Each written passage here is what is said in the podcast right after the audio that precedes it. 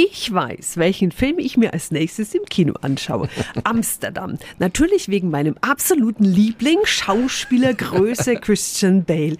Ha, und Peter, du wirst mich nicht davon abhalten können, egal was du als kritischer Kinokenner jetzt zu dem Film wieder sagst. Ich sag mal, viel Spaß, Steffi, mit brillanten Bildern, toller Ausstattung und Kostüme aus den 10er, 20er und 30er Jahren des letzten Jahrhunderts. Die Story dagegen, naja, wir erleben einen Arzt, einen Anwalt und eine Lebens Künstlerin, die sich im Ersten Weltkrieg in Amsterdam kennenlernen. 1930 finden sie sich inmitten eines Mordfalls wieder und einer der größten Verschwörungen der amerikanischen Geschichte. Wir haben einen Pakt geschlossen, uns gegenseitig zu beschützen.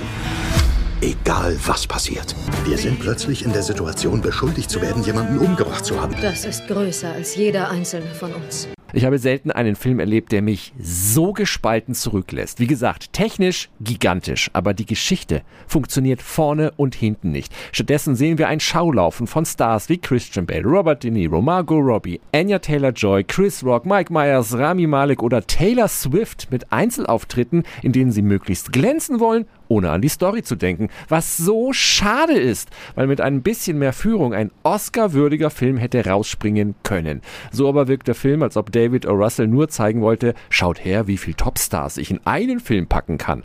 Meine Wertung 4 von 10 Helmchen. Und hier sind weitere Kinoneustarts vom 3.11. im Schnelldurchlauf. Huibu und das Hexenschloss. 16 Jahre nach Teil 1 kehrt Michael Bulli Herbig zurück als animiertes Schlossgespenst in realer Umgebung einer nur leidlich lustigen Fortsetzung, die irgendwie im Fahrwasser von fantastische Tierwesen mitschwimmen will. Meine Wertung 4 von 10 Helmchen.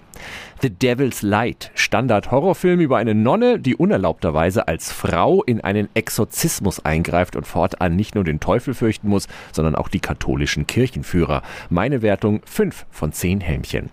Wir sind dann wohl die Angehörigen. Eindringliches deutsches Krimidrama über die Geschehnisse rund um die Remsmar-Entführung in den 90ern, erzählt nach dem Buch des Sohnes, der damals ein Teenager war. Meine Wertung 7 von 10 Helmchen. Viel Spaß im Kino.